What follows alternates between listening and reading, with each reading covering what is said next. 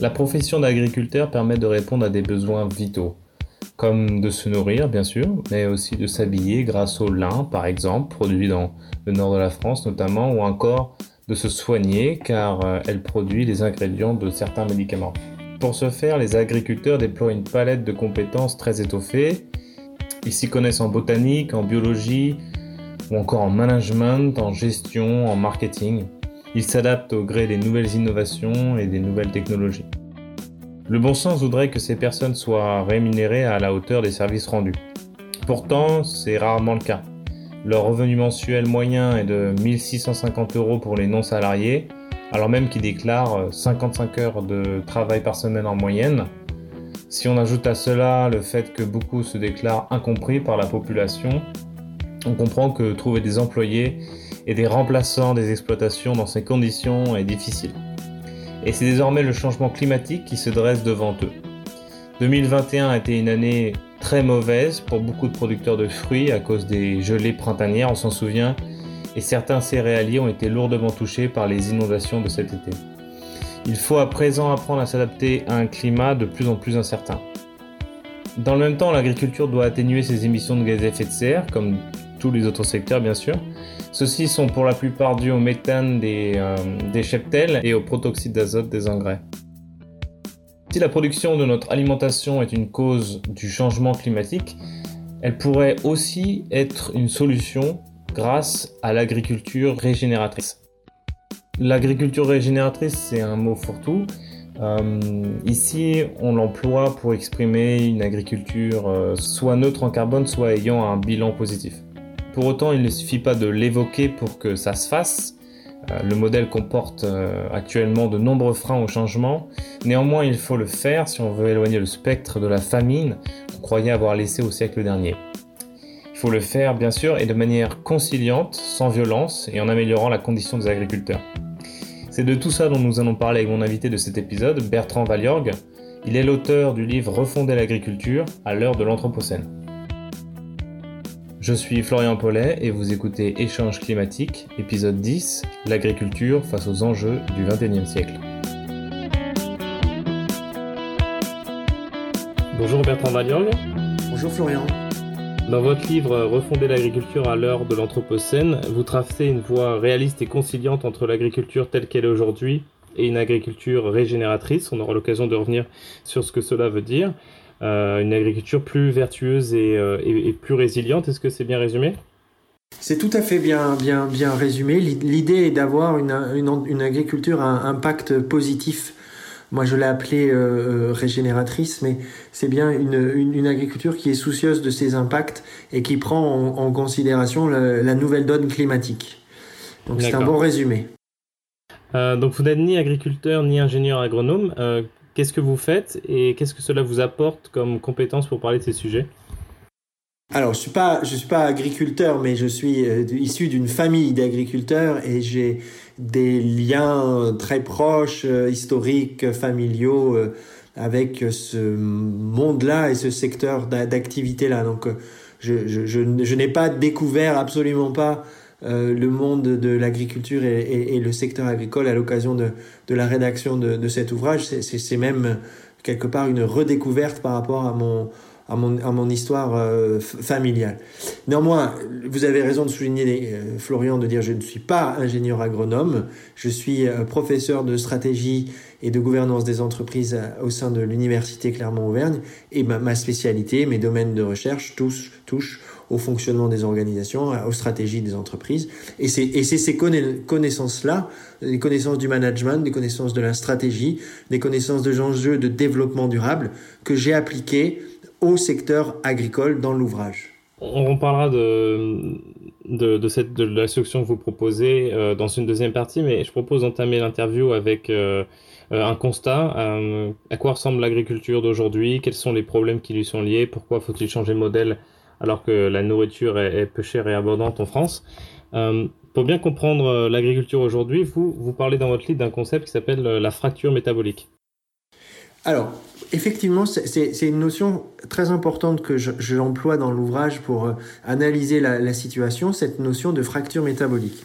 c'est une notion qui ne m'appartient absolument pas. Elle est déjà très ancienne et je pense que j'ai pas fait un travail historique, je suis pas remonté très loin, le plus loin possible en tout cas, mais la première fois qu'elle est théorisée et analysée, c'est chez Karl Marx qui, qui emploie cette notion de, de, de, fracture métabolique pour comprendre ce qui est en train de se passer au niveau des relations entre les villes et la campagne et au niveau du rapport à, l'alimentation et à l'agriculture que l'on est en train de développer.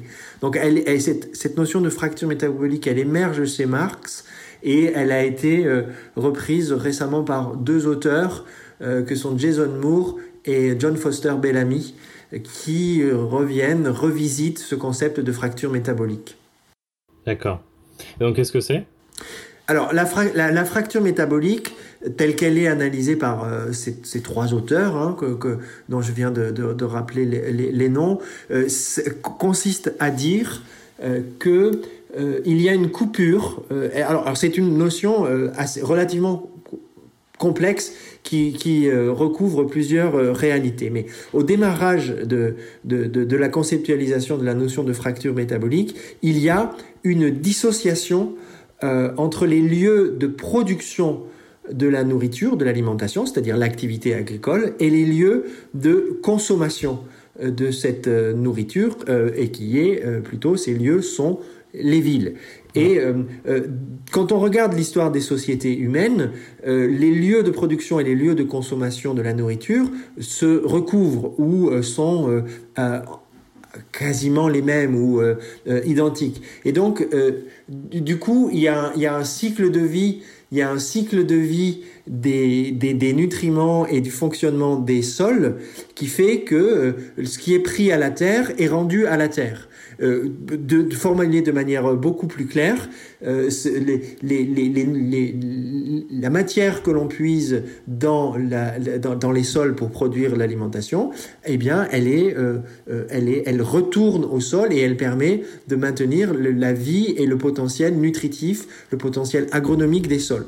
Et mmh. donc, l'idée de la fracture métabolique, c'est de dire, mais il y a une dissociation qui s'opère et ça, ça fragilise considérablement les sols parce que il faut, euh, euh, on, on, a des sols qui nourrissent les villes et on a un cycle des nutriments qui n'est pas complet. Hmm. Ça, c'est le premier niveau de la notion de fracture métabolique. Juste pour être clair, en fait, c'est que, on, enfin, pour, pour parler trivialement, on fait pas nos besoins là où on produit nos, notre nourriture. Exactement. Et on n'y a pas ce cycle-là. Ce cycle-là est coupé où le cycle des, des animaux également n'est plus, n'est plus euh, des, les déjections animales ne retournent pas forcément euh, dans les sols. Voilà, c'est exactement cette idée-là, ouais, très, de manière très triviale. Au niveau des, des, des, animaux, justement aussi, est-ce qu'une partie de, de, la fracture métabolique, c'est aussi le problème du fait qu'on a séparé euh, l'élevage et l'agriculture c'est alors dans le deuxième. Donc, vous voyez, vous comprenez, euh, Florian, l'idée de ce découplage entre les lieux de production et les lieux de consommation de la nourriture. Donc ça, c'est première idée de la fracture métabolique. Deuxième idée, c'est de dire qu'il faut produire une alimentation à euh, un coût euh, qui est le qui, est le moins élevé possible, si vous voulez, qui on, essaie de produire à une alimentation à bas prix parce que cette alimentation, elle est destinée à nourrir des personnes qui sont dans des villes et à des personnes qui n'ont pas forcément de gros revenus euh, euh, et qui doivent consacrer des revenus pour se loger, pour euh, se divertir, pour s'habiller. Donc, il faut que le poste alimentaire dans leur budget soit le moins élevé possible. Et pour avoir un, poste alimentaire le moins élevé po possible, il faut une activité agricole qui soit compétitive. Et pour avoir une activité agricole compétitive, eh bien, il faut une spécialisation. Et la spécialisation consiste à arrêter la polyculture élevage et à se spécialiser. Et donc, on aggrave comme ça cette fracture métabolique parce que euh, on, on, spécialise euh, l'agriculture et on cherche à la rendre toujours plus compétitive. Et donc, on, on coupe euh, le, le, le, le cycle des nutriments. D'accord.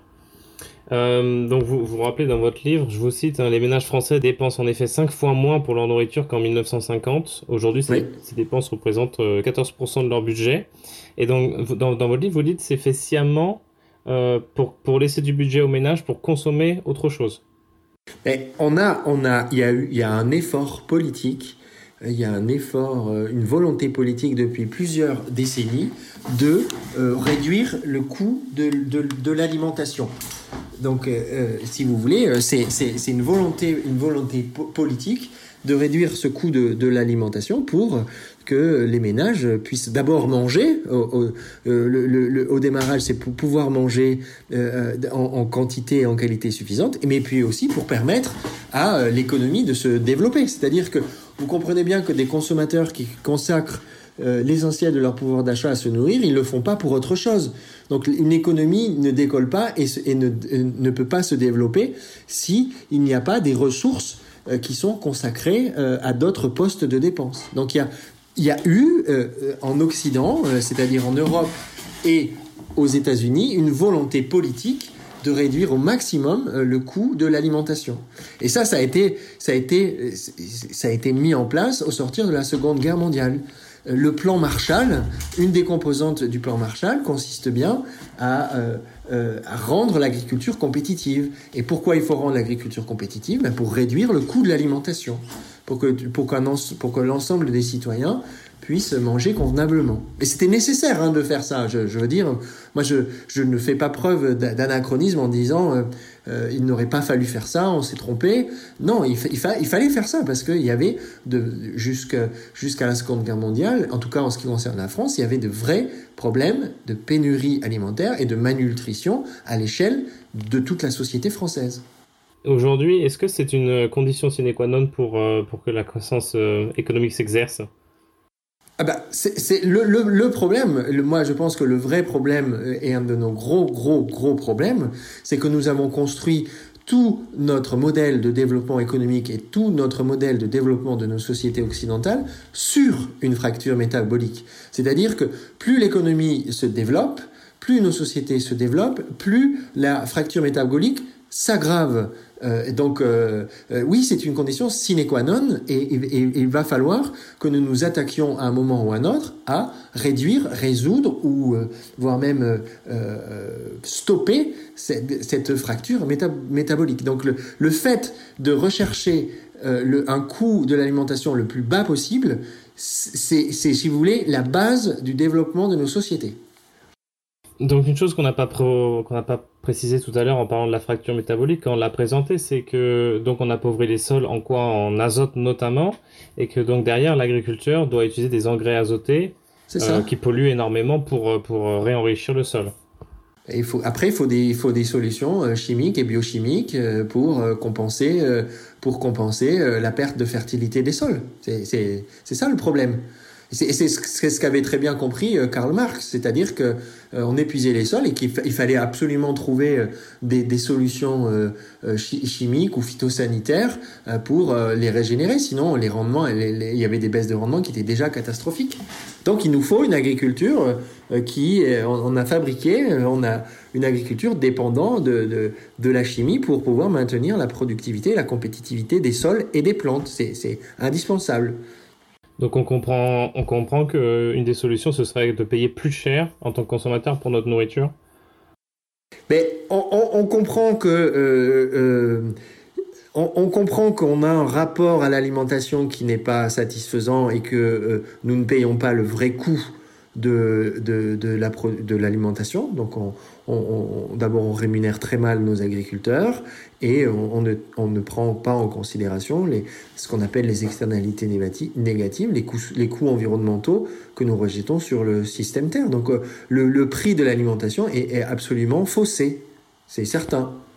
Et euh, est-ce que vous pensez que c'est possible de, de, de, réallouer plus de budget euh, dans notre alimentation, en sachant que beaucoup de ménages sont sont, sont, sont, parfois justes, et notamment parce qu'il y a des, des, autres coûts euh, fixes qui augmentent, comme, euh, comme le loyer, comme euh, les abonnements Internet, téléphone, etc.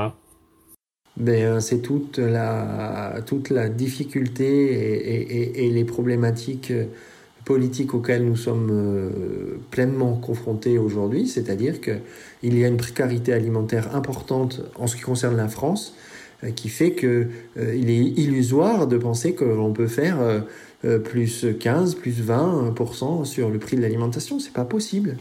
pas tout de suite et de manière, manière immédiate. C'est impensable d'aller dans cette direction-là. Le problème, c'est qu'en fait, ça va, ça, mais ça, ça, va arriver. Si vous voulez, aujourd'hui, les marchés financiers euh, intègrent les marchés, pas les marchés, enfin, les marchés financiers et les marchés des matières premières sont en train d'intégrer cette équation et le coût, le coût des matières premières agricoles est en train d'augmenter. Là, on, on, voit en ce moment une, une, une importante euh, augmentation euh, du cours du blé. Euh, bien justement parce que on a une mauvaise année, une mauvaise récolte euh, du fait d'une année 2021 euh, climatiquement déréglée et exceptionnellement chaude. Mmh.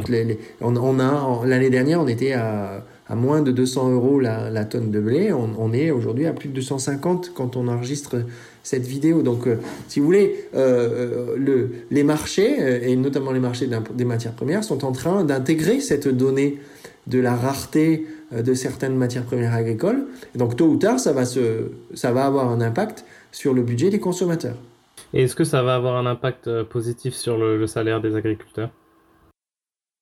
Le, le, problème, c'est que les, les, agriculteurs, ils voient aussi des baisses de rendement. Donc, euh, donc vous voyez que l'un dans l'autre, le, le, prix du blé augmente, mais, mais, mais, mais, mais, mais ils, en ont moins, ils en ont moins dans leur silo. Donc, c'est une équation euh, où il n'est pas euh, évident euh, qu'il soit gagnant, en tout cas pour ce qui concerne les agriculteurs français.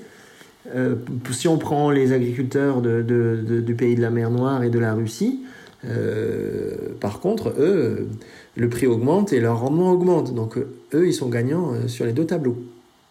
le rendement augmente du fait aussi du changement climatique Bien sûr. De terres, Bien sûr. terres agricoles, d'accord. Plus de, plus de terres agricoles, plus de lumière.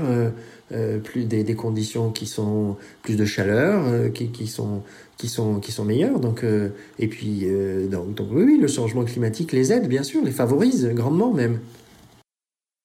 Pour conclure sur sur cette fracture. Donc on comprend que en, en, laissant plus de budget pour acheter autre chose aux ménages, ça a favorisé la croissance économique. Euh, vous parlez aussi de euh, si la nourriture est pas chère, on peut aussi se permettre de payer les salariés moins cher et donc ça, ça permet aussi tout ce qui est capitalisme. Est-ce qu'on a déjà observé dans le monde un endroit où la croissance, était, la croissance économique n'était pas liée à une baisse euh, du coût de l'alimentation? Non, parce que toutes les politiques de, de, développement, quand vous regardez... quand, quand, vous, alors maintenant, c'est moins le cas parce que tous ces pays se sont mis en, en mouvement et en phase de restructuration. Mais quand le FMI ou la Banque mondiale euh, se penche sur le sort d'un pays euh, dit en voie de développement ou euh, sous-développé, la première chose qu'ils font, c'est restructuration du secteur agricole. Donc tous les modèles de développement aujourd'hui sont pensés sur la compétitivité de, l'alimentation et de l'agriculture. Est-ce que c'est pas aussi le nombre, euh, enfin, la, la, taille de la population qui implique euh, d'être plus rationnel dans, dans, la production? Bien sûr, c'est-à-dire qu'on l'espèce humaine euh, considère que elle n'a pas à limiter le nombre d'individus qui la composent. Donc là aujourd'hui, il y a un tabou autour de cette question, c'est-à-dire le nombre d'habitants sur Terre qui n'a pas de limite en tout cas, il est pensé comme n'ayant aucune limite. Et il y a bien un moment ou un autre où nous devrons euh, euh, collectivement hein, euh, ouvrir ce, questionnement de, dire est-ce qu'un développement des sociétés humaines infinies est, possible? De, toute façon, on connaît, la réponse. Maintenant, maintenant qu'est-ce qu'on fait par rapport à cette équation-là? Euh, l'argument qu'on entend souvent pour défendre le modèle euh, agricole aujourd'hui, c'est qu'on n'a plus de famine dans les pays occidentaux, euh, ce qui n'est pas un détail hein, quand on regarde le, passé. Mais néanmoins, dans, votre, dans votre livre, vous, vous, tempérez, vous tempérez ça et vous dites que déjà, d'une part, c'est pas vrai pour tout le monde. Et d'autre part, il y a d'autres problèmes qui ont, qui ont émergé. Oui. Bien, oui, il faut, il faut, il faut. Nous, nous les Occidentaux, on a on a l'impression que cette problématique est, complètement derrière nous, d'avoir de, faim et de, et de faire, face à, faire face à des pénuries alimentaires. Mais vous avez plein de pays et plein d'humains, d'autres humains dans d'autres pays, euh, qui mangent, euh, qui n'arrivent pas à manger un repas par jour euh, et qui sont dans des situations de, de carence alimentaire et de carence nutritionnelle importantes. Hmm. Donc, euh, le, si vous voulez, le modèle, il fonctionne dans certaines parties du monde, mais pas dans toutes. On, a euh, certains de nos congénères qui sont en, en, en, grande difficulté euh, nutritionnelle. Et ça, les chiffres et les chiffres et les chiffres, ils augmentent. Hein, et, et, et la crise Covid, le, le, les, effets de plus en plus marqués des, des, crises climatiques dans ces pays, la tendance n'est pas à la baisse. la tendance est à l'augmentation sur la malnutrition et les, carences alimentaires dans, un nombre euh, en augmentation de pays.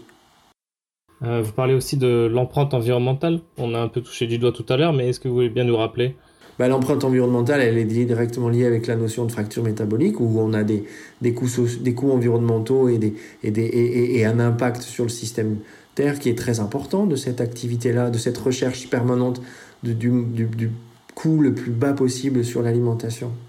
Donc l'empreinte est énorme sur le CO2, sur l'eau, sur les sols. C'est d'ailleurs ce qui participe à, dérégler le système Terre. Euh, et enfin, vous parlez aussi de, de, la rémunération des, des agriculteurs. Est-ce que ce sont les, grands perdants de, de cette euh, fracture ben, les agriculteurs, ils sont, ils, sont, ils sont aidés parce que justement, il y a des politiques publiques pour réduire le coût de l'alimentation. Donc, ils sont, euh, ils, sont, ils sont aidés financièrement et, il n'y a rien de choquant, hein, quelque part, que l'on aide ce secteur-là, parce qu'il est tellement important qu'on doit, doit, le soutenir. Maintenant, eux, ils sont exposés à, cette recherche de compétitivité permanente euh, qui les conduit à, énormément travailler, à être sous pression permanente, à devoir faire procéder à des investissements. en tout cas, nos agriculteurs français ne sont pas, on peut pas dire qu'ils sont gagnants de cette situation, loin de là. Hmm. Et dans votre livre, vous parlez aussi de la Chine qui est, qui, dans la fracture métabolique est encore en cours. Est-ce que vous pouvez nous parler de cet exemple? Là, il est, il est, très important de, que nous comprenions qu'aujourd'hui, euh, nous sommes dans une phase d'urbanisation de nos, de nos sociétés, de développement des sociétés. Toutes les sociétés s'urbanisent dans de très grands centres urbains. Donc, on a des mouvements de population euh, qui font passer les gens de la ville à la campagne. Euh, on a connu ça en France, hein, dans les ah, le, le, le, 20e siècle, c'est une caractéristique de, ce qui s'est passé chez nous en France euh, et en Europe, et c'est ce, que, sont en train de vivre un certain nombre de pays, euh, comme la Chine, comme l'Inde, et comme un certain nombre de également de, pays africains. Donc tout le monde va dans les villes, euh, et on construit des villes à plusieurs millions d'habitants, et quand on construit des villes à plusieurs millions d'habitants, il ben, faut nourrir tout ce petit monde euh, à, un moindre coût euh, et, pour qu'ils puissent euh, pour qu'ils puissent se loger, s'habiller et faire autre chose. Donc on aggrave on, on, aggrave à l'échelle planétaire la, fracture métabolique. Et quand vous avez un pays de plus d'un milliard d'habitants qui est en phase accélérée d'urbanisation et, et, qui n'a pas sur place la capacité de nourrir sa population, eh bien les Chinois, nos amis chinois, vont chercher très logiquement la nourriture ailleurs et ils vont la chercher partout dans le monde. Donc ils vont chercher euh, euh, du soja en Amérique du Sud, ils vont chercher euh, du blé chez nous en Europe, ils vont chercher des matières premières en Afrique parce qu'ils ont absolument besoin de, de, de, cela pour pouvoir nourrir leur population. Hmm. Parce qu'ils ils s'urbanisent et qu'il il y a de plus en plus de gens qui sont dépendants d'une production alimentaire qui se fait ailleurs. Donc la fracture métabolique, en fait, elle est mondiale. Eh ben désormais, elle est mondiale. De, depuis que euh, des pays, euh, euh, des, des, grands pays comme l'Inde, la Chine et des pays africains se sont connectés à la dynamique de la mondialisation et, épousent le développement sociétal que nous connaissons, c'est-à-dire l'urbanisation, eh bien, on, on, est rentré. Avant, si vous voulez, la, la, fracture métabolique, elle était européenne, elle était occidentale. Maintenant, elle est globale. Hmm. Euh, est-ce que vous avez autre chose à rajouter sur cette fracture métabolique? Eh bien, ce que j'ai à, rajouter, c'est que c'est une notion euh, très importante euh, qui est mal comprise et insuffisamment travaillée et conceptualisée et politisée. On, aurait besoin de, beaucoup plus de pédagogie et de compréhension de, de cette notion de, de, fracture métabolique parce que c'est le cœur, le cœur de nos problèmes.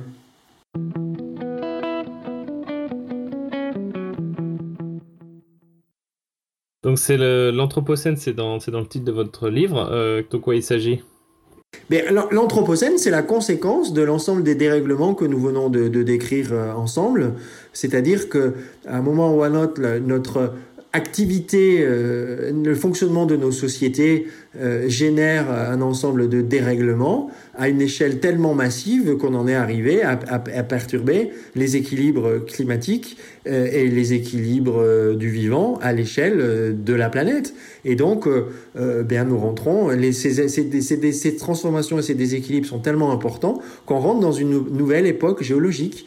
C'est-à-dire qu'on fait face, à, on va faire face à un nouveau climat, à, une nouvelle caractéristique des océans, on va faire face à, un nouvel fonctionnement de l'atmosphère, on va faire face à, de nouvelles euh, comportements des espèces euh, vivantes, animales, végétales, microbiennes. On rentre dans quelque chose de, puissamment nouveau, avec une échelle de transformation euh, inédite, qui appelle un certain nombre de penseurs et de scientifiques qui les amène à dire que nous, sommes, nous rentrons euh, dans une nouvelle époque géologique, l'Anthropocène, l'âge de l'homme. Parce qu'aujourd'hui, il faut que nous comprenions que les humains, nous sommes, de, par notre activité, nous sommes la première force géologique. C'est-à-dire que notre comportement entraîne une transformation du système Terre. Euh, si vous voulez, on a eu à une époque des, des cyanobactéries euh, et des micro-organismes qui se sont développés sur Terre et qui se sont mis à capter du CO2 et à rejeter de l'oxygène. Euh, et cette, euh, ces, micro-organismes, ils ont fait ça en masse à l'échelle de toute la planète, ils sont devenus une force géologique, ils ont transformé l'atmosphère. En, en, en, en, émettant de l'oxygène. Et cette transformation de l'atmosphère, elle a entraîné toute une transformation du système Terre dans sa globalité. Euh, les volcans, à, d'autres époques, ont, contribué à, aussi beaucoup transformer euh, la composition de l'atmosphère et, à, impacter fortement le système Terre. Mais c'est ce que nous faisons, nous, notre espèce aujourd'hui, nous transformons le système Terre. Et c'est pour ça que un, biochimiste de l'atmosphère qui s'appelle Paul Crutzen a déclaré au tournant des années 2000, il nous a expliqué que nous avions un tel impact sur le système Terre qu'on allait rentrer dans une nouvelle époque géologique, et il a proposé d'appeler ça l'époque géologique de l'homme, l'Anthropocène. Quelles sont les conséquences pour l'agriculture? Bien, les conséquences pour l'agriculture, elles sont à, je dirais à plusieurs niveaux et euh, en fonction de, de, la zone géographique à laquelle on se trouve. Euh, c'est-à-dire que d'abord, ce qu'on peut dire, c'est que euh, cette nouvelle époque géologique dans laquelle nous entrons, euh, elle crée des gagnants et des perdants. Euh, c'est-à-dire que vous avez des zones qui historiquement avaient de très bonnes conditions pour faire de l'agriculture, faire des céréales, faire des grandes cultures, du maïs, du colza, du, blé. et bien, et bien, et bien, du fait du changement du changement climatique, ces zones-là, elles sont moins favorisées ou ça devient de plus, plus compliqué. Donc ça fabrique des perdants. Et à d'autres endroits où c'était compliqué de faire pousser un certain nombre de plantes et de végétaux, ben ça devient beaucoup plus facile et, euh, euh, et, ça, et ça va l'être demain encore plus. Donc ça, ça, ça, ça redistribue les cartes de la géographie agricole à l'échelle mondiale en créant des gagnants et des perdants. En France, qui est un, grenier historiquement, on est plutôt du côté des, des perdants. Ben nous, euh, historiquement, d'ailleurs, il faut, il, faut, il, faut, il, faut, il faut quand même qu'on que nos concitoyens se demandent à un moment donné comment un, si petit pays, euh, parce que nous sommes un petit pays euh, géographiquement, euh, a pu avoir une telle place dans l'histoire du, développement sur ces 200 dernières années.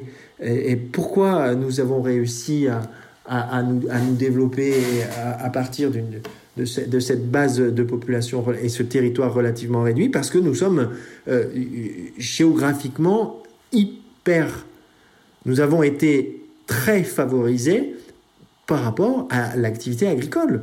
Nous avons un climat, nous avons des sols, nous avons euh, euh, des, localisations très favorables à l'activité agricole. On est, on est en doute l'espace géographique à l'échelle planétaire où l'activité agricole est, la plus euh, facile, si c'est tenté que l'on puisse dire cela. En tout cas, on a des conditions très positives pour faire de l'agriculture. Euh, sur un petit territoire relativement homogène, comparer les pays, eh vous verrez qu'il y a peu de pays qui ont autant de facilités pédoclimatiques pour faire de l'agriculture. Donc on a été très favorisé par rapport à ça. Et malheureusement, l'impact du changement climatique ne, ne, nous aide pas, bien au contraire. Donc euh, le grenier de l'Europe, le grenier agricole de l'Europe, le grenier alimentaire de la France, qu'est la France aujourd'hui, euh, si rien n'est fait, ça sera plus le cas en 2050. Parce que l'agriculture va être euh, fortement attaquée et fragilisée par le nouveau régime climatique qui s'installe. Hmm. Donc, par exemple, par la transformation de l'hygrométrie, on l'a vu cet été notamment. Oui. Ben, bon, alors là, on a encore une année totalement atypique qui ressemble à, à aucune autre. Euh, alors, euh, on s'en sort pas trop mal euh, au niveau de la production de, de, de, céréales, mais on est un peu les seuls.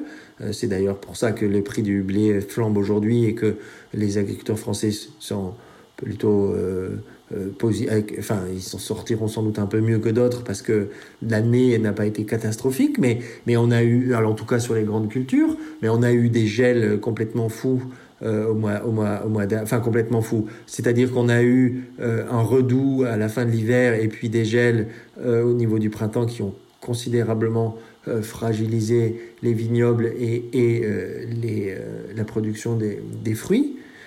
Donc il y a une transformation, si vous voulez, la, transformation, elle est à tous les niveaux. Il y a une transformation, euh, il peut un manque de pluie ou de la surpluie quand euh, on n'en a pas besoin. Euh, il, y a, il y a trop de lumière. parce que les végétaux, quand il y a trop de lumière, c'est pas bon non plus. Ils, n'aiment pas être. Hein, si vous avez le blé n'aime pas être trop exposé à la lumière non plus. Le, les, les, tomates, elles n'aiment pas trop être exposées à la lumière non plus. Donc quand il y a trop de lumière, c'est pas bon. Euh, quand il fait trop chaud, c'est pas bon non, plus. Euh, le fait, par exemple, une, ce, que, ce qui est important de comprendre, c'est que l'hiver, c'est nécessaire qu'il y ait des jours de gel. Les jours de gel, euh, ça permet aux graines de ce qu'on appelle vernaliser, c'est-à-dire de ce, de, ce qui vont les permettre de germer après. vous avez, ça permet de d'éliminer un certain nombre de nuisibles de manière naturelle. Donc l'agriculture a besoin du gel en réalité, mais au bon moment. Euh, mais si ces jours de gel diminuent et, et qu'ils reviennent au mauvais moment, c'est catastrophique comme, comme ça peut être le cas en 2021. Hmm. Donc vous voyez, tous les paramètres se transforment. L'eau, les paramètres hygrométriques se, se, se, se transforment, l'ensoleillement se transforme, la chaleur se, transforme, le comportement des, des micro-organismes et des, des, des, et des êtres vivants se, se transforme, les sols se fragilisent, euh, tout passe au rouge tout est susceptible de passer au rouge en réalité. Hmm. Et euh, vous, vous, parlez aussi de, en, en, termes de conséquences, une modification des valeurs nutritives? Oui, parce qu'un blé, un, blé, euh, un blé, euh, il peut avoir des taux de protéines. Ben, c'est typiquement cette année, les rendements sont là, à peu près là, mais les, les, les, la qualité des blés n'est pas au rendez-vous. C'est-à-dire qu'on n'a pas, on n'a pas des, les, taux de protéines et les taux d'amidon ne, sont pas bons. Le, ce qu'on appelle le poids spécifique le poids spécifique n'est pas bon. Euh, hmm. Donc euh, on a des blés de moins bonne qualité. Donc euh, on peut arriver à maintenir des rendements, mais c'est des blés de moins bonne qualité, par exemple. la production dans, l'élevage, la production laitière, quand il fait trop chaud, les vaches, ce sont des mammifères. Quand il fait trop chaud, elles sont, elles sont mâles et elles ont des niveaux de production bien, bien inférieurs à, ce qu'elles peuvent connaître sur un, climat tempéré. Hmm. Quelle est la place de la science dans cette agriculture à l'âge de l'Anthropocène? Alors, alors là, là c'est un débat important que vous, que, vous lancez. Quelle est la, la, place de la science? Alors, l'Anthropocène, nous, nous, nous, faisant rentrer dans quelque chose de nouveau euh, et d'inédit, on a absolument besoin de nouvelles connaissances pour comprendre ce qui se passe, ce qui nous arrive et ce qui va arriver. Donc on a, euh, euh, on a je dirais, plus, plus, que jamais, ou en tout cas évidemment, besoin de, de la science, de l'activité scientifique pour éclairer ce qui est en train de se passer. Maintenant, on a besoin d'une science euh, qui apporte aussi des solutions de rupture, des solutions nouvelles et qui ne, et qui ne maintiennent pas euh, des choses en place qui ne sont pas satisfaisantes. Vous avez des exemples concrets? On a une dépendance aux énergies fossiles dans, dans l'activité agricole qu'il faut euh, arriver à réduire. Donc là, on, on, a besoin de progresser et de, et de, de trouver des solutions pour, pour, pour, pour pouvoir réduire cette dépendance aux énergies fossiles et donc l'émission de CO2. Donc là, on a besoin de...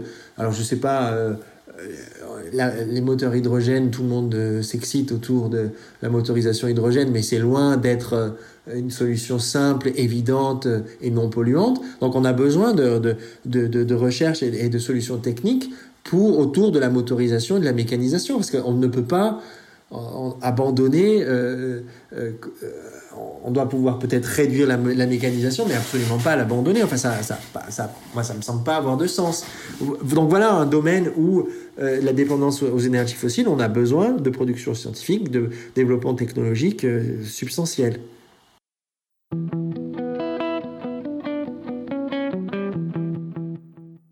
Donc en conséquence de cette anthropocène, euh, on passe d'une activité qui était euh, risquée, bah, car le risque zéro euh, n'existe pas, à une activité incertaine, incertaine au niveau de la réaction du système Terre, au niveau de la réaction politique, oui.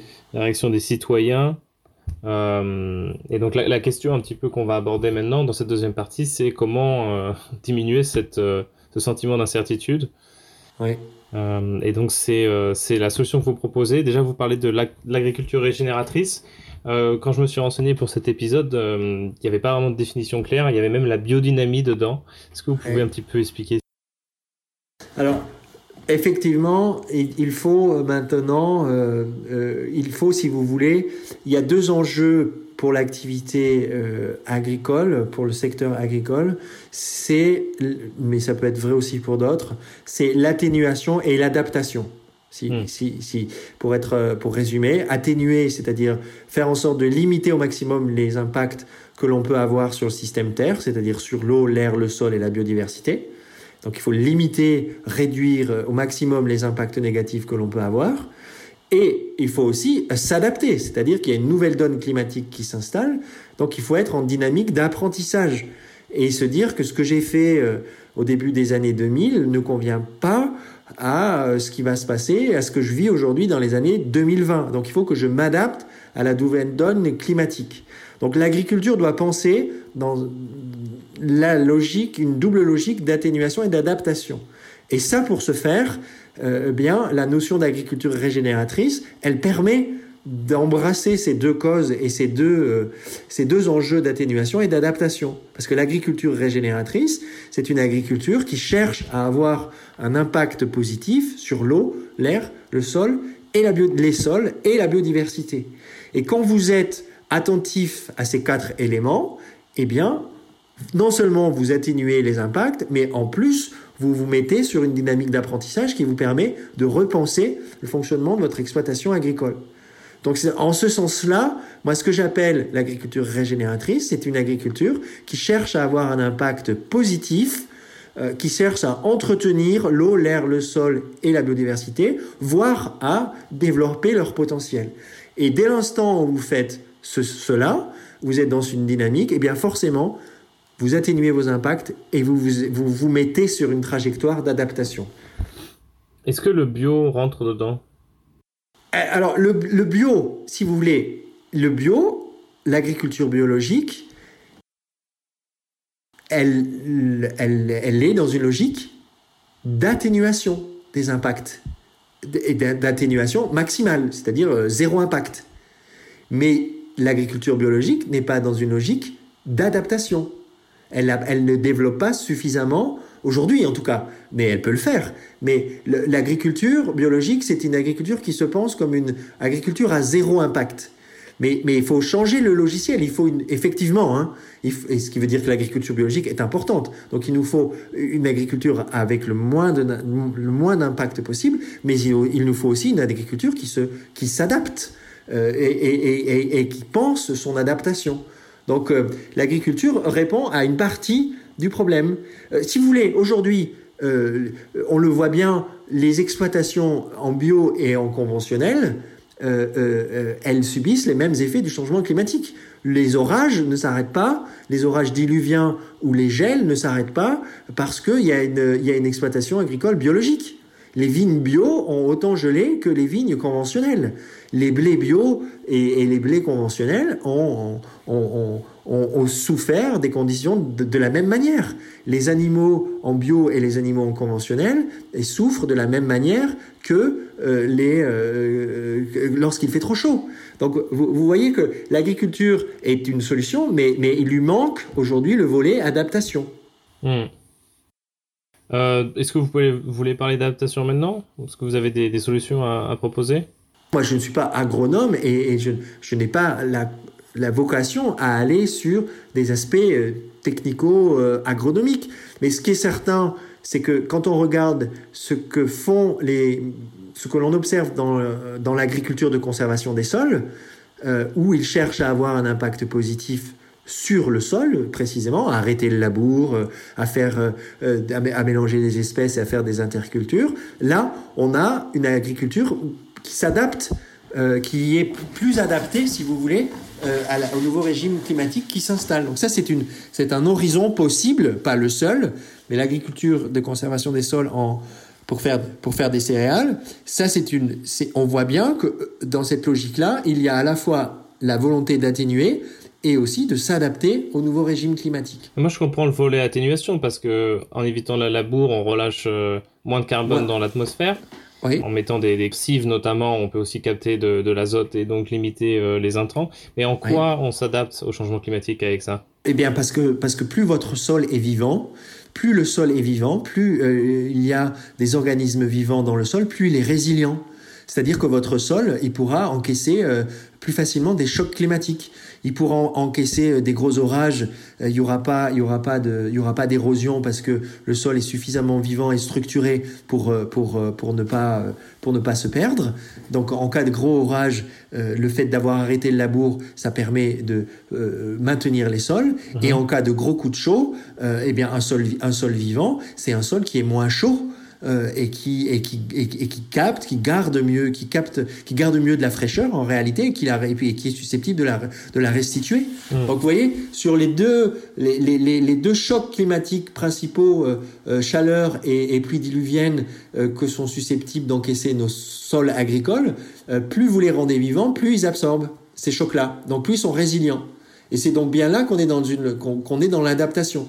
Plus vous rendez votre sol vivant, plus euh, il va euh, résister au choc climatique. Donc, euh, on, comprend toutes les vertus de, cette agriculture. Et vous dites aussi dans votre livre que le changement se joue à, l'échelle des cours de ferme. Néanmoins, vous, vous listez plusieurs freins au changement, puisque sinon tout le monde en ferait. Oui. si c'est si vertueux. Est-ce que vous pouvez un petit peu passer en revue tous ces freins?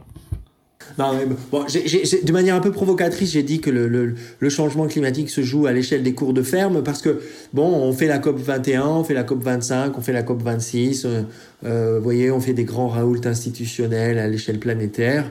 Euh, et euh, bon, ben c'est très, très important de, de, de, de faire cela, c'est indispensable. Mais si vous voulez, il faut aussi euh, atterrir comme dirait Bruno Latour. Et donc il faut bien penser euh, les logiques euh, euh, à un moment ou à un autre de manière très pratico-pratique, là où les enjeux se jouent, c'est-à-dire dans les exploitations agricoles. Donc il faut, il faut bien que les, les, exploitations agricoles, elles évoluent pour qu'elles apportent des solutions. Et, et ça, ça se, ça se décrète pas, mmh. ça se décide pas. Euh, il suffit pas de claquer des doigts et de demander aux agriculteurs d'évoluer. Euh, c'est absolument pas simple pour eux, évident, immédiat, et c'est pas gratuit.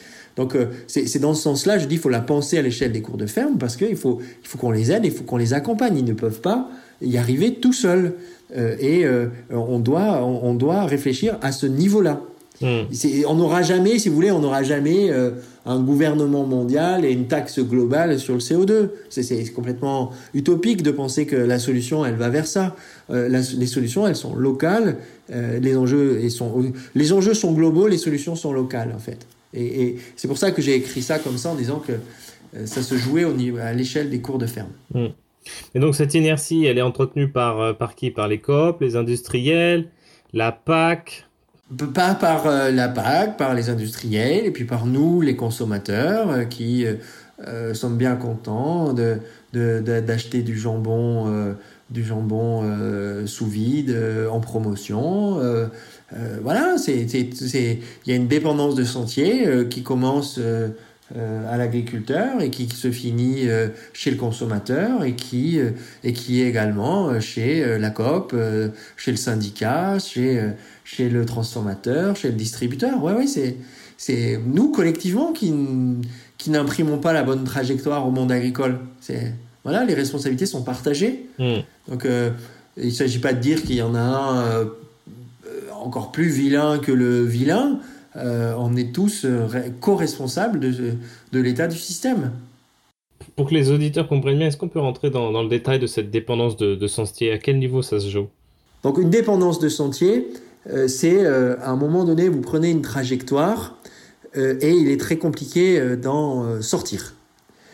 parce que cette trajectoire, vous avez fait un certain nombre d'investissements, vous avez, vous avez également construit votre identité là-dessus, et euh, on vous demande de changer et, et, c'est absolument pas simple parce que euh, vos croyances, vos normes, vos valeurs, elles sont orientées dans certaines directions et puis vous avez fait les investissements pour, pour pouvoir, euh, pour pouvoir répondre à, à, à, ce que vous avez cru comme étant la bonne façon de faire.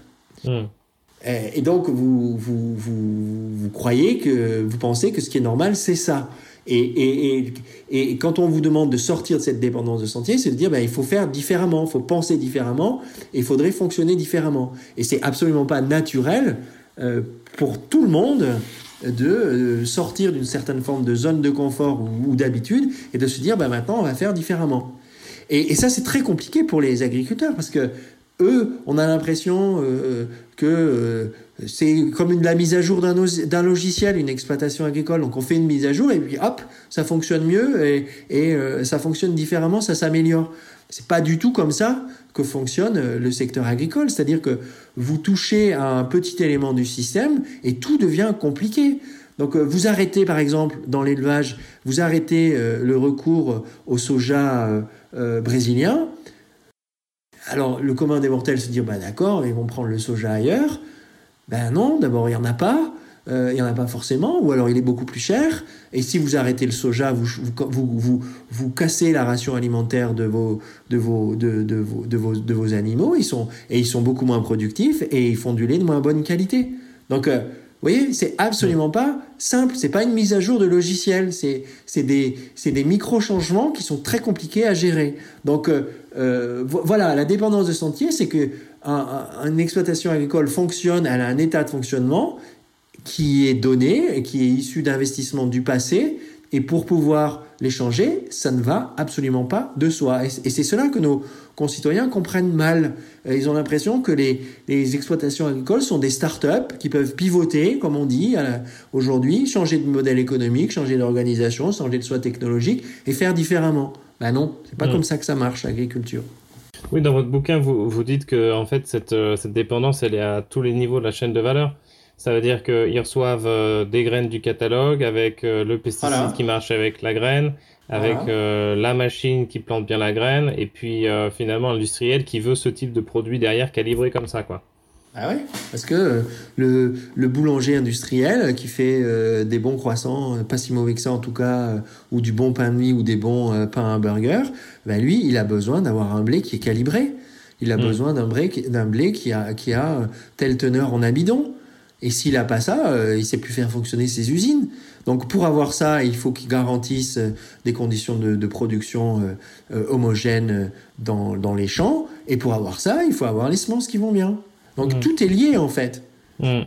Et on rajoute à ça le fait que la plupart sont, sont endettés avec des, machines, des gros investissements. Oui. Alors là, il y a par contre, il y a une irresponsabilité des pouvoirs publics qui ont poussé en l'endettement en, en, donnant des, des, des facilités fiscales pour pousser à l'endettement euh, des, des, fonctionnements, euh, du fonctionnement de la fiscalité agricole est entièrement à revoir. Mmh. Et c'est pas les seuls à être, euh, à être endettés. Tout le monde est, tout le monde est endetté. Les industriels aussi sont endettés. Les, marchés aussi sont endettés dessus.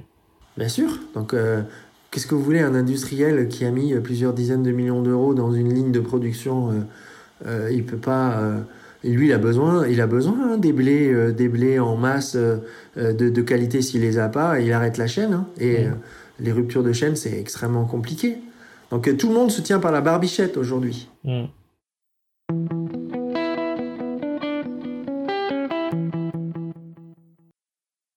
Donc maintenant, on va passer à l'aspect euh, qu'on espère plus, positif. Comment initier ce changement? Comment rompre avec cette euh, dépendance de, sentier? Cette notion de, bien commun notamment. Est-ce que vous pouvez un petit peu expliquer? Oui, mais la, la, dépendance de sentier, il faut, il faut la corriger. C'est-à-dire qu'il faut... Euh, moi, moi, je suis pas pour. On ne peut pas faire une rupture. C'est-à-dire que on ne peut pas en, cinq ans dire ben voilà, euh, c'est que ça va être complètement différemment. C'est comme je le disais avec l'expression triviale, tout le monde se tient par la barbichette. Ben oui, on, on peut pas, on peut pas casser les liens et faire tout euh, euh, différemment d'un seul coup. Donc il faut, il faut la, il faut, il faut faire évoluer mmh. la dépendance de sentier et il faut changer la trajectoire et, et, accompagner. Euh, voilà, ça doit se faire dans une logique de réforme et d'accompagnement, pas, de, pas de table rase. Oui, il ne s'agit pas de, d'accord, de, de, faire une rupture, mais d'être plus conciliant avec tout le monde. Sinon, ben, plus conciliant, non, sinon, ben, sinon euh, ça arrivera peut-être, mais ça va générer de, beaucoup de tensions dans le corps social euh, français. Mais, et, enfin, français si ça se passe en France ou dans d'autres pays. Mais il faut, il faut euh, accompagner, oui. Il faut changer la trajectoire, mais de manière euh, à la fois euh, ferme, mais sans brusquer les acteurs. Hmm. Donc les biens communs, qu'est-ce que c'est? Alors, l'idée, l'idée, c'est d'avoir une réforme, c'est d'avoir une réforme institutionnelle de grande ampleur pour changer la trajectoire. Donc, pour avoir une réforme institutionnelle de grande ampleur, il faut qu'on change notre rapport à l'agriculture et à l'activité agricole. Et il faut qu'on considère qu'aujourd'hui, nos agriculteurs euh, sont les gardiens d'un certain nombre de ressources que sont les biens que, que sont l'eau, l'air, le sol et la biodiversité. Et donc, euh, les agriculteurs et, la terre, oui, bien sûr, les sols. Les agriculteurs, ils, vont, ils, vont, ils peuvent faire plein de choses différentes. Ils peuvent faire des choses horribles, détruire ces quatre biens communs, ou ils peuvent faire des choses absolument vertueuses.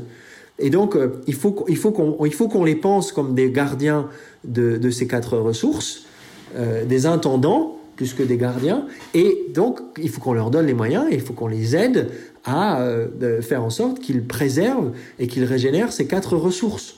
il, il faut, qu'on se dise qu'on partage tous ces quatre biens communs, qu'ils sont, qu'ils sont entre les mains des, agriculteurs et qu'on leur a mis tellement de pression pour être compétitifs que fatalement, euh, ils sont obligés de, faire, de trouver des équilibres qui sont aujourd'hui pas satisfaisants. Donc, euh, il faut, il faut qu'on les aide et qu'on les accompagne.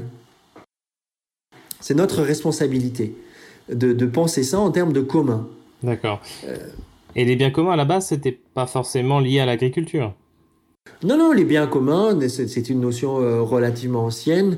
Euh, même, même euh, dans l'histoire de l'humanité, il y en a eu beaucoup des communs où euh, vous avez des populations qui ont décidé de s'organiser pour préserver un certain nombre de ressources et les, préserver et, et s'assurer qu'elles aient des conditions de reproduction et de maintien. Et donc, euh, on, retrouve ça en Suisse sur des cours d'eau. On trouve ça. Euh, on avait ça chez nous euh, dans l'ancien régime, par exemple. On partageait un certain nombre de terres entre différents propriétaires et différents exploitants. On, savait faire fonctionner des, des, des, communs. Et donc, c'est là où il me semble qu'il faut qu'on repense l'agriculture de manière différente, non pas comme une comme simplement une activité compétitive et productive dont la finalité est produire de l'alimentation à un coût euh, le moins élevé possible, mais comme une activité qui consiste à manipuler le vivant et à le préserver. Euh, à le préserver euh, pour les agriculteurs eux-mêmes et puis pour nous également parce que c'est dans notre intérêt. C'est-à-dire qu'à un moment ou un autre, vous avez un ensemble d'acteurs qui tombent d'accord pour dire on va préserver cette ressource parce qu'on considère que c'est un bien commun. Donc ça se décrète pas et ça se met pas dans la loi, euh, vous pouvez dire, euh, voilà, voilà, il y a un enjeu de préservation de l'eau.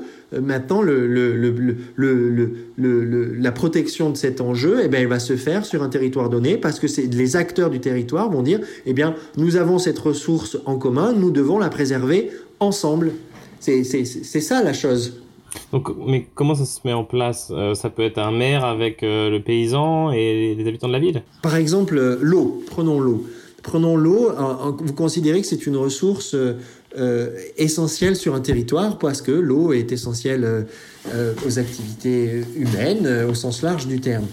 Bon, vous savez que l'eau euh, vient à manquer, que vous allez avoir des conflits d'usage. Donc, soit vous ne faites rien et les acteurs vont de manière inévitable rentrer dans une logique de conflit et, de conflit d'usage. Donc à un moment ou à un autre, l'eau va manquer, donc on va devoir faire des arbitrages et privilégier certaines catégories d'acteurs. Donc si on fait rien, il va y avoir une dispute autour de la ressource. Par contre, si on considère que c'est un bien commun, on va mettre en place et que tout le monde a droit à ce bien commun euh, de manière durable, eh bien, on va mettre en, place, on pourrait mettre en, en place un ensemble de politiques publiques et trouver des solutions qui permettent soit que l'eau ne manque pas, soit qu'à un moment donné, on trouve euh, une juste répartition par anticipation. Voilà, c'est ça. C'est-à-dire que et, il faut qu'on considère euh, que tout le monde a, cet accès à l'eau et que euh, il est il est indispensable et donc il faut qu'on s'organise et qu'on fasse ce qu'il faut, qu'on trouve les solutions adaptées pour pouvoir pour faire en sorte que l'eau ne manque pas. Et ça nécessite une coopération internationale parce que si par exemple un, un, oui, mais si un fleuve par exemple euh, nourrit un village qui prend sa source dans un autre pays, il faut se mettre d'accord avec le pays de la source. Oui, alors dans ce cas de figure, effectivement, ça, ça peut dépasser les, les, frontières. Mais si vous voulez, l'eau euh, d'où je vous parle, moi je vous parle de la plaine de Limagne, euh, la plaine de Limagne euh, autour de Clermont-Ferrand qui est une activité où il y a une activité agricole forte et industrielle et, et il, y a, il, y a, aussi pas mal d'habitants. Eh bien, les solutions elles sont elles sont elles sont dans la plaine de Limagne. C'est-à-dire que c'est les gens de la plaine de Limagne, les acteurs, les collectivités territoriales, les industriels euh, qui doivent considérer qu'ils ont entre les mains un bien commun qui est l'eau et qu'ils doivent trouver les solutions mmh. ensemble satisfaisantes pour tout le monde on va pas couper l'eau aux agriculteurs pour que, pour remplir des, des piscines après. Enfin, ça a plus de sens, quoi. Enfin, en tout cas, c'est de, c'est de cela dont il faut parler et que euh, euh, les citoyens doivent comprendre qu'à un moment donné, il peut y avoir des pénuries d'eau qui nécessitent de faire des arbitrages et d'arrêter certaines activités pour que d'autres durent ou de mettre en place un certain nombre d'infrastructures qui permettent de faire du stockage euh, de l'eau pour l'avoir quand elle manque.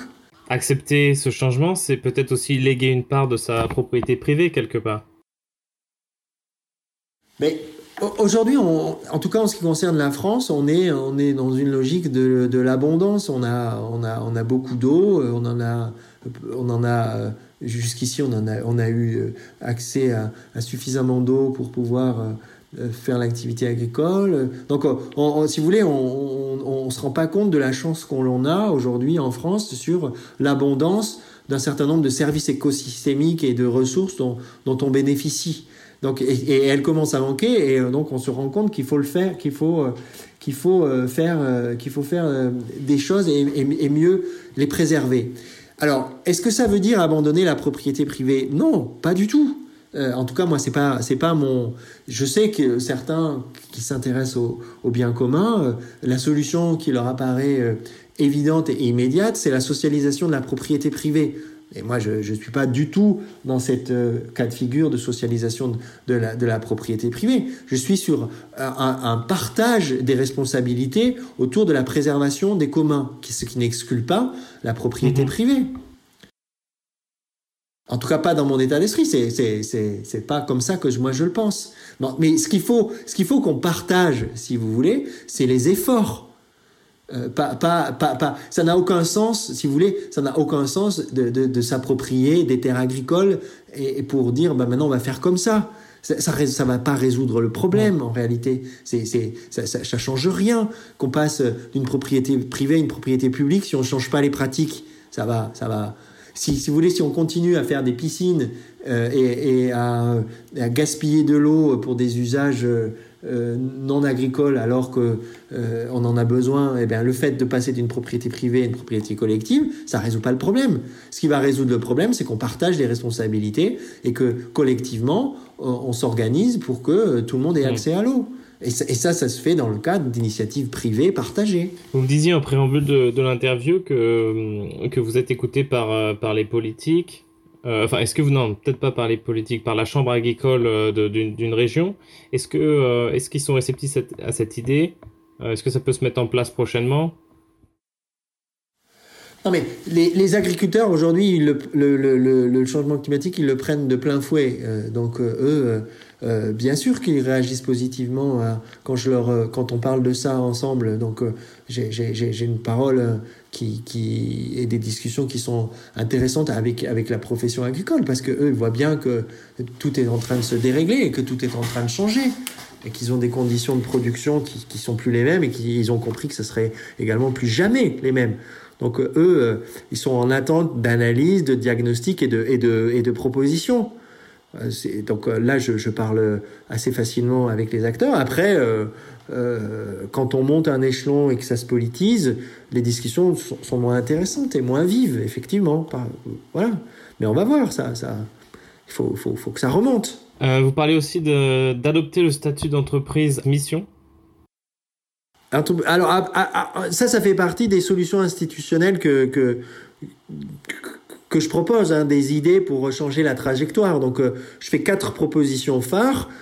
Un, redéfinir ce qu'on appelle par activité agricole dans le droit, donner un, un statut d'exploitation agricole à mission, euh, changer la comptabilité et la fiscalité des exploitations agricoles, de l'activité agricole au sens large, et euh, se doter de nouveaux outils de pilotage et de mesure. Moi, je fais quatre propositions. Il peut y en avoir d'autres, hein, mais moi, mes travaux m'ont amené à faire ces quatre propositions.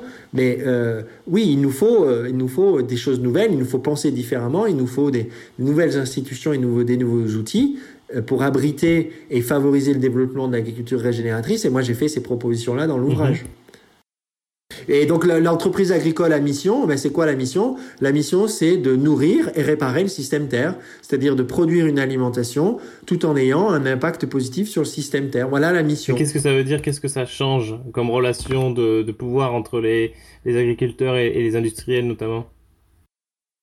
Ah ben, à, l'instant T, ça change absolument rien. Ça va pas euh, changer les rapports de force entre un industriel qui est dominant euh, et, un, un, un, petit agriculteur qui est écrasé par cet industriel dominant.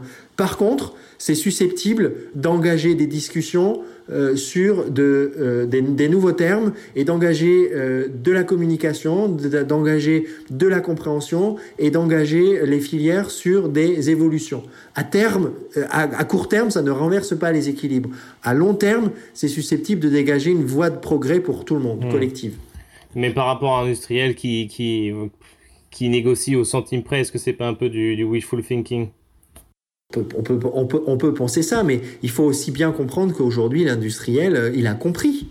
Euh, il a compris que ses consommateurs euh, étaient angoissés par le changement climatique et qu'il fallait qu'ils apportent des réponses. L'industriel, il a compris que demain, il pouvait manquer de blé ou avoir des blés de mauvaise qualité. Si vous voulez, les industriels ne sont pas épargnés non plus par les effets du changement climatique et par les transformations sociétales. Donc il va devoir, ils vont devoir apporter des solutions. Et euh, ils, sont aujourd'hui, hein, pour un certain nombre, en mouvement sur ça.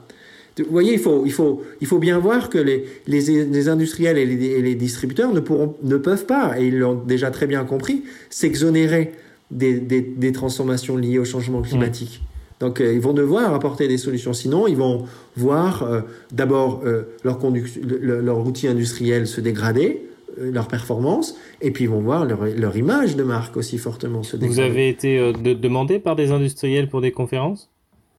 Mais oui, j ai, j ai, oui, oui, bien sûr. Les industriels, les industriels, il y a des, il y a de belles initiatives chez les industriels. Euh, Danone, ce qu'ils ont essayé de faire, ce que essayé de faire Emmanuel Faber, on va voir si ça dure autour de l'agriculture régénératrice. Euh, voilà, ils ont mis en mouvement. Alors après, on va dire c'est pas suffisant, c'est c'est pour euh, euh, bien sûr que c'est pas suffisant, mais c'est une une initiative qui n'existait pas il y a dix ans. Est-ce que le Green New Deal, euh, la nouvelle PAC, le plan de relance, tous ces faits récents, est-ce que vous pensez que ça va dans le bon sens? Bon, mais là, l'Europe, il va falloir qu'elle nous dise quel type d'agriculture elle veut, parce qu'un un deal vert ça veut dire plein de choses différentes. Euh, ça veut dire notamment de l'alimentation cellulaire et des biotechnologies. Donc euh, il y a toute une partie euh, dans, le New, Green New Deal qui est accélérationnistes, je dirais, en termes de, de, de biotechnologie alimentaire, donc qui vont fragiliser considérablement l'agriculture. Donc il y, a, il, y a, il y a à boire et à manger dans ce, dans ce Green New Deal et il y a des contradictions fortes dans l'Europe euh, qui ne sait pas vraiment euh, comment elle va nourrir ses, ses, ses Européens demain. Euh, elle n'est plus certain que l'agriculture suffise, donc elle va aussi vers les biotechnologies. Bon, on n'a jamais voté pour ça, mais le Green New Deal donne de l'argent aujourd'hui pour financer le développement de l'alimentation cellulaire. Ça me semble être problématique, ma foi. Euh, je suis un peu isolé sur ce questionnement. Euh, L'Europe doit aussi nous dire euh, ben, si elle est jusqu'au boutiste dans l'application des normes de l'OMC et la libéralisation des marchés des matières premières agricoles, et si elle veut signer des CETA et des Mercosur qui ouvrent le marché européen à des, à, des, à des systèmes agricoles dont nous ne voulons plus en Europe. Euh, L'Europe doit euh, aussi euh, regarder l'harmonisation des normes sociales et environnementales entre les différents pays européens. L'Europe doit revoir sa politique de stockage. Aujourd'hui, on manque cruellement de stock, notamment en blé. La politique, c'est de ne pas faire de stock. Eh bien, qu'est-ce qui se passe quand on fait pas de stock? Le marché des matières premières flambe, notamment en blé.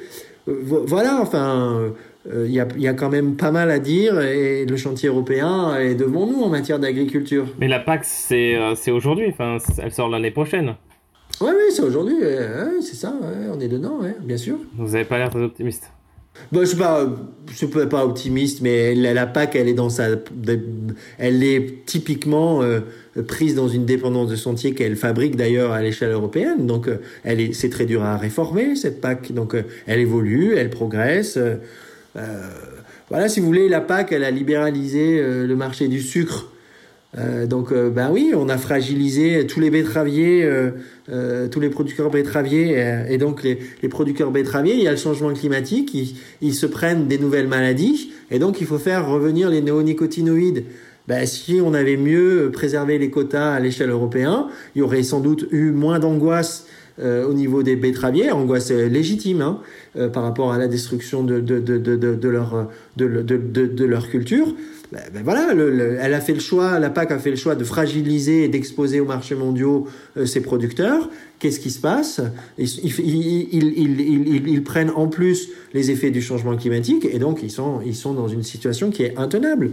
Donc euh, ouais, la PAC évolue, euh, euh, mais elle protège pas suffisamment les producteurs. Elle a décidé d'ouvrir les marchés. Ben, voilà la conséquence. On ne peut pas demander aux agriculteurs de s'adapter et de bifurquer si on les expose frontalement et brutalement à la concurrence mondiale.